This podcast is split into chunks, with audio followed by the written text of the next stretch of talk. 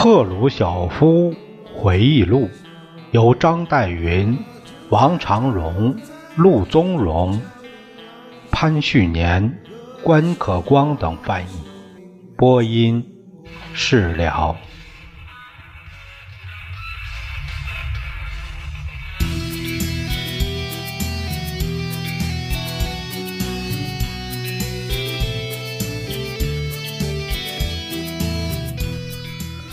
赫鲁晓夫接着回忆说：“我们为代表大会安排了一次特别的秘密会议，我做了报告。代表们在绝对肃静中听了报告。大厅里肃静到如此程度，以致你能听到苍蝇的嗡嗡声。你试想想，党员们。”老布尔什维克和新成长的年轻人都一样，所经受的那些暴行的揭露，会使人们感到多么大的震动！他们中大多数还是第一次听到我们党经历的悲剧。那个悲剧导源于斯大林个性中的一种病态。列宁在遗嘱中早曾对此提出过警告。要我们注意，而斯大林自己也曾在他对米高扬和我的一次自我暴露的谈话中加以证实。那时他说：“我什么人都不相信，甚至也不相信我自己。”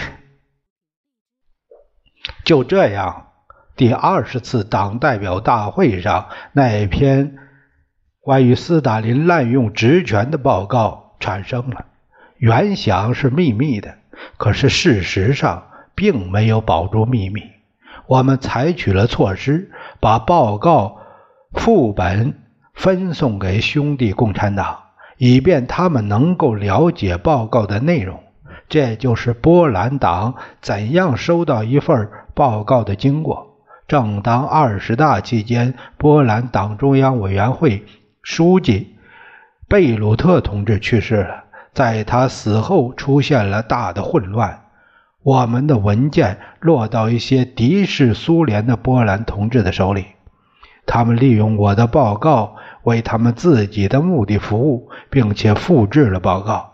人们告诉我，报告本子在被人以很小的代价出售。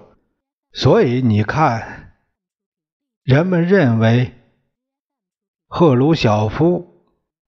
在二十大秘密会议上所做的报告不值几文，世界各国的情报人员可以在公开市场上廉价的买到它。这就是这一份文件怎样会刊印出来的经过。可是我们并没有证实它。我记得每当记者问我关于所传你做的那篇报告，你能告诉我们一些什么呢？我总是对此说什么也不知道。他们必须去问埃伦·杜勒斯先生，就是说，去问美国情报局。赫鲁晓夫这里边有个注解：赫鲁晓夫以前从未公开承认过确有这一秘密报告存在，这也是值得记载的。现在回想起来，我认为在怎样处置波斯。别洛夫的调查发现这件事情上，我们是做的绝对正确的，并且做的正及时。我当时坚持要在二十大上做此报告，是抓住了时机。对这一点，我至今是感到满意的。事态的发展很可能是另外一个样子。那时我们刚从一种震惊、激动的状态中恢复过来。那些人还是关在监狱和集中营里。一旦他们被释放，我们不知道该怎样向他们解释他们所遭受的一切，也不知道该把他们如何处置。我们蛮可能仍旧求助于那种所谓贝利亚说法，把斯大林犯下的滥用职权的罪行通通推到贝利亚身上。在贝利亚受审以后，我们发现我们自己。被那种说法束缚住了。那种说法本来是为了维护斯大林的名誉而创造出来的。继续归咎于贝利亚，让斯大林是人民的父亲和朋友的那个幻象照旧保持下去。这样做也许要比较容易些，甚至在今天，即在第二十次代表大会以后很久，仍旧有人抱住贝利亚说法不放。他们拒不接受有关斯大林的事实真相。有些人还要相信有罪的不是上帝，而是他的一个天使给上帝送来一个捏造事实的报告。因而，上帝用冰雹、雷击等灾祸来惩罚人类，人民遭受苦难，并不是因为上帝要他们这样，而是因为邪恶的天使贝利亚坐在上帝的右手边。并不太久以前，我在听无线广播时，听到了肖洛霍夫的小说《他们为祖国而战》，这里边有一章的朗诵。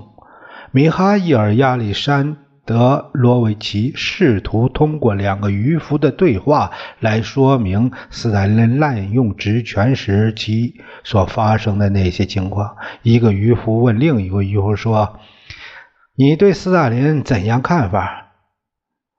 他们说他忽视了当时进行着的那一切可怕的事情，各种各样重视老实的人受到审判被处死。斯大林怎么能听任这种事情发生呢？另一个渔夫说：“是啊，那是很难相信的。”然后另一个渔夫又问：“罪魁祸首不就是那个贝利亚吗？不就是他向斯大林报告的吗？”“是啊。”就是那个坏蛋贝利亚干的好事。当然，米哈伊尔·亚历山德维洛维奇是一个聪明的人，一个优秀的作家。可是他沿用这样的说法来解释斯大林给我们党造成的那个悲剧，让人们一直这样相信下去。这并不是他的光荣，这是一个非常浅显的基本事实，不是贝利亚造成。斯大林，而是斯大林一手造出了贝利亚，而且在贝利亚以前，斯大林还创造了一个叶若夫、黑莓和庄稼的拳头，这些都是斯大林给叶若夫取的绰号。在叶若夫以前，还有雅各达，斯大林也创造了雅各达，他们一个接一个登上和退出舞台。斯大林创造的这些主要角色的迅速更迭，正就是斯大林的逻辑的一个组成部分。他利用这些心腹来摧残他明知在党和人民看来都是清白无辜的老实人，然后斯大林自己站在超于一切的地位，让恐怖去毁灭他自身的执行人。当一伙凶手在恐怖活动中卷入太深，搞得太臭时，他就简单的把他们拉下，换上另外一些人，那就是三个人物排着队似的依次登台的由来：先是雅各达，其次是耶若夫，然后是贝利亚。斯大林的去世使这个链条中断了，于是贝利亚成了面对人民审判的罪犯。就在第二十次党代会前，我召见了总检察长鲁金科同志。他在三十年代清洗期间曾参与过许多案件的审讯工作。我问他：“鲁金科同志，我想了解一下那几次公开审讯的情况。告诉我，在对布哈林、里科夫和希尔佐夫、洛米纳泽。”克列斯廷斯基以及其他许许多多的中央委员会、组织部和政治局中很多知名的人物提出控告时，他们的罪状有多少真实的事实依据呢？鲁金科同志回答说：“从司法准则的观点来看，并没有任何证据足以把这些人定罪，甚至提交审讯。”对他们起诉的根据，都只是一些用肉体上和精神上的言行逼出来的口供，而这样逼出来的口供是不能作为把一个人送交审讯的合法依据的。虽然如此，我们还是决定在第二十次党代会上，我的报告中不谈那几次公开审讯的问题。在这一点上，我们的做法是有一些暧昧的。我们做出这一决定的理由是在审问和判决李可夫、布哈林以及其他一些人民领袖的时候，还有兄弟党的代表也在场。这些代表回去后，在他们的国内曾做出保证，说这些判决是公正的。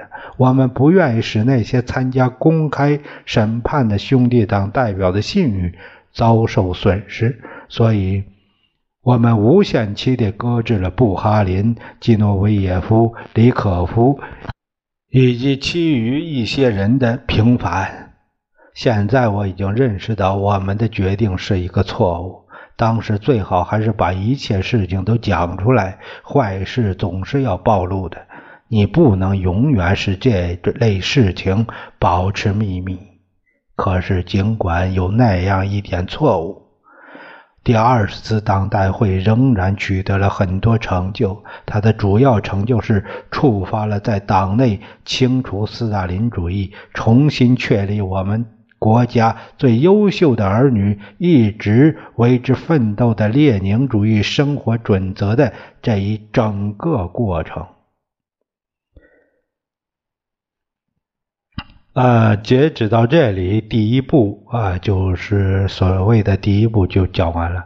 第二步呢是讲在国外，在国外这说的是第十章，说的是兄弟国家啊，这就是和国际的一些活动。兄弟，这里呃，编者按这样说。赫鲁晓夫1945年的华沙之行比他设想的作用大。这座城市遭到了惊人的破坏，市中心在当时不过是一大片烧焦的瓦砾。赫鲁晓夫担任了重建这城市的规划委员会主席。赫鲁晓夫不但在华沙，而且在他亲切的家乡乌克兰，能这样藐视他面临的巨大困难，还是值得表扬的。乌克兰的城镇都遭到了严重破坏，有时简直看不出这里存在过城镇，只有突出在积雪中的一排排凌乱的砖砌烟囱的下半截，给人以一片。荒冢的感觉。另一方面，赫鲁晓夫对苏联和卫星国家之间关系的描述离现实很远。除了一些零星的意识外，主要使人感兴趣的仅仅是他有助于说明像他这样的一个人的心理状态。他在莫斯科对波兰、捷克斯洛伐克。罗马尼亚和保加利亚等傀儡政府所持的态度方面，竟可以讲得十分温和。我们有意识地避免对其他社会主义国家施加压力。他这里指的是依靠苏军的扶持，由斯大林的代理人建立了共产党统治的那一部分世界。以后，俄国人又在那里。制造了一系列臭名昭著的审判和不公正的死刑，比如说匈牙利的拉伊克、保加利亚的科斯托夫、捷克斯洛伐克的斯兰斯基以及其他一些人，多得不胜枚举，从而把中欧和东欧的共产党都变成三十年代大清洗以后的苏联共产党的翻版。很有意思，这一卷这一段我们也学了不少。一九四五年一月，我在乌克兰，斯大林打电话问我：“你能马上来莫斯科吗？我们这里十分需要你。”我从基辅搭机前往莫斯科，斯大林兴致勃勃地会见了我。他说。波兰同志请求我们帮助他们恢复市政设施，尤其是供水和下水道系统。我们已经解放了华沙，但是他们依然处于毫无办法的境地。他们说华沙成了一片废墟，不知道该怎么办，也不知道从哪里着手工作。既然你在迅速恢复主要的市政设施方面有了不少经验，我想派你去华沙照料一下那里的工作。我回答道：“很好，我很乐意去，但是我得带几个市政管理员和电气工程师一起去。首先得恢复波兰人的电电站，然后再着手供水和下水道的工作。我请求斯特拉棉托夫同志和我一起去。我了解他是个出色的组织者，并在管理电气设备方面也是内行。”我还带了几个对发电站供水和下水道有专门研究的工程师，我们一起乘飞机前往华沙。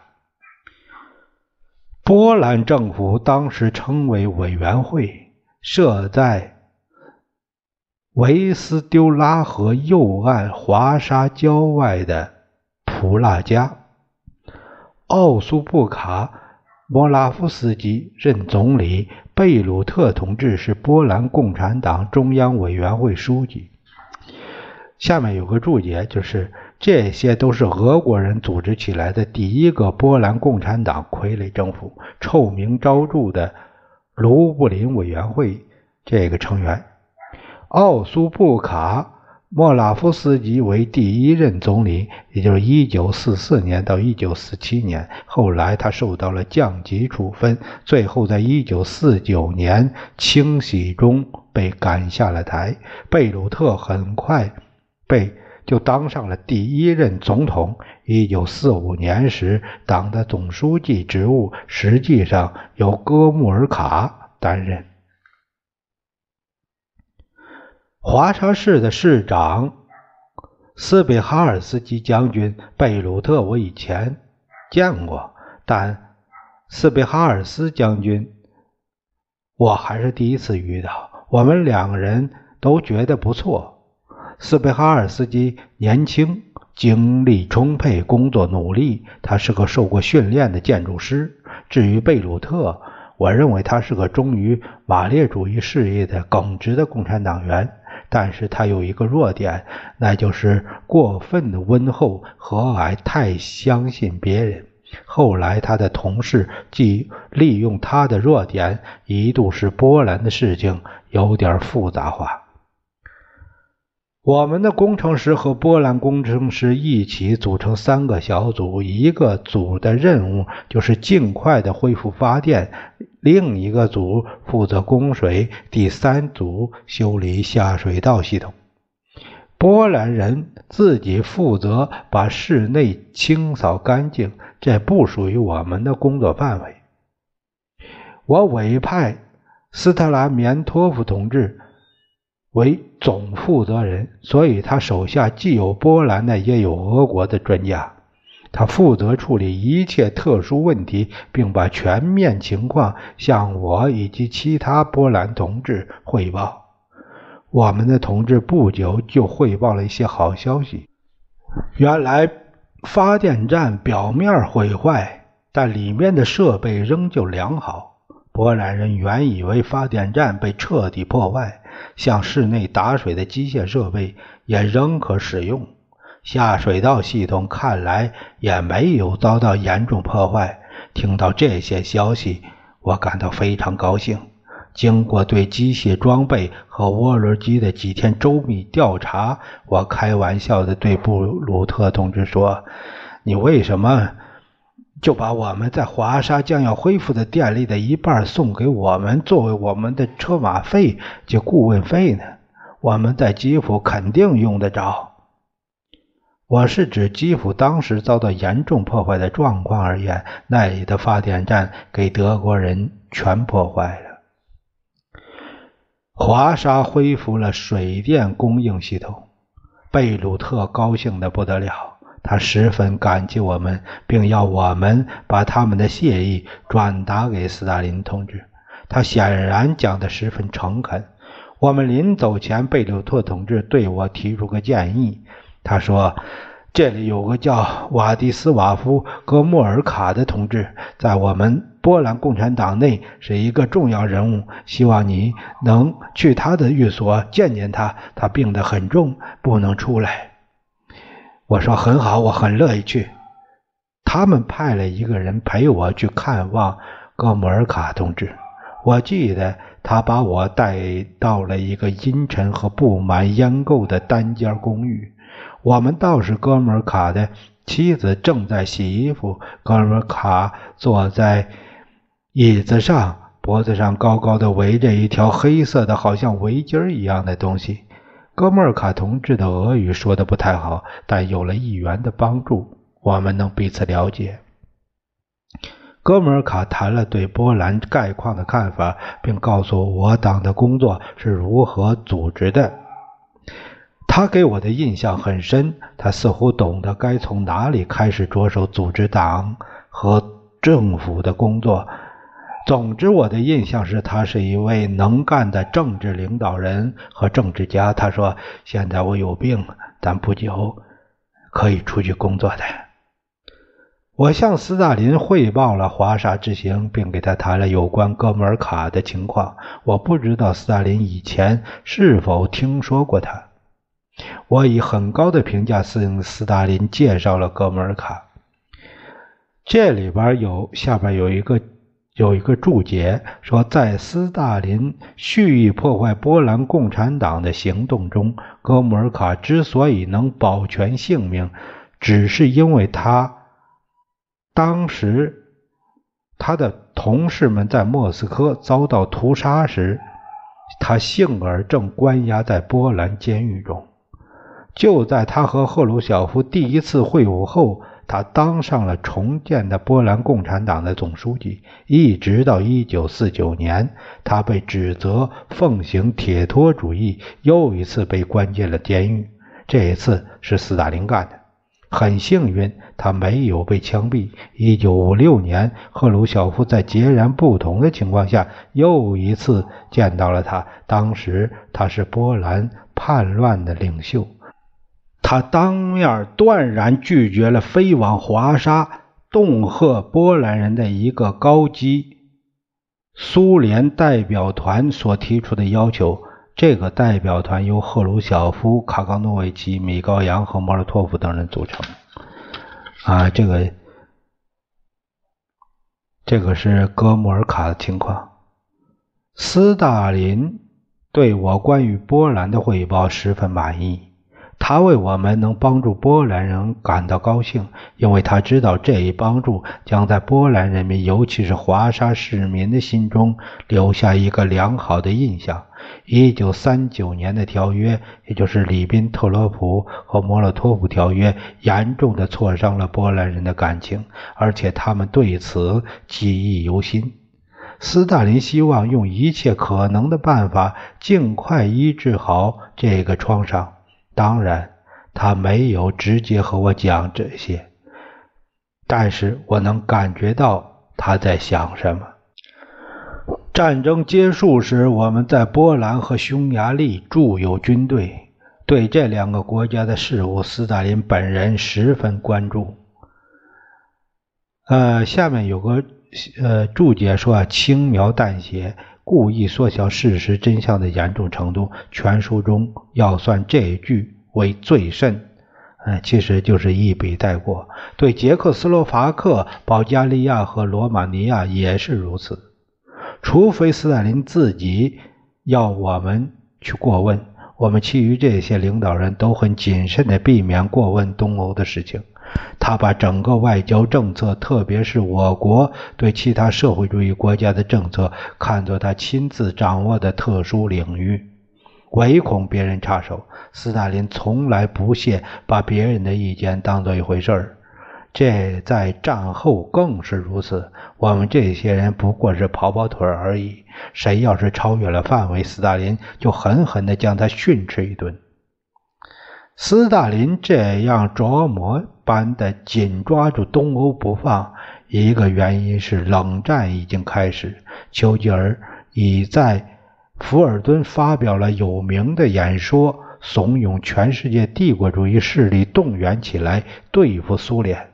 我们与英国、法国、美国以及其他曾和我们一起击败希特勒德国的国家之间的关系，实际上。已经破裂。美国奉行着一种从实力地位出发的外交政策。美国人拥有原子弹，并且知道我们没有。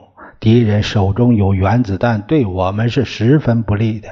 更为糟糕的是，当时的总统是杜鲁门，他既没有丝毫的政治家风度，头脑也不灵活，对苏联又是敌视和怀恨在心。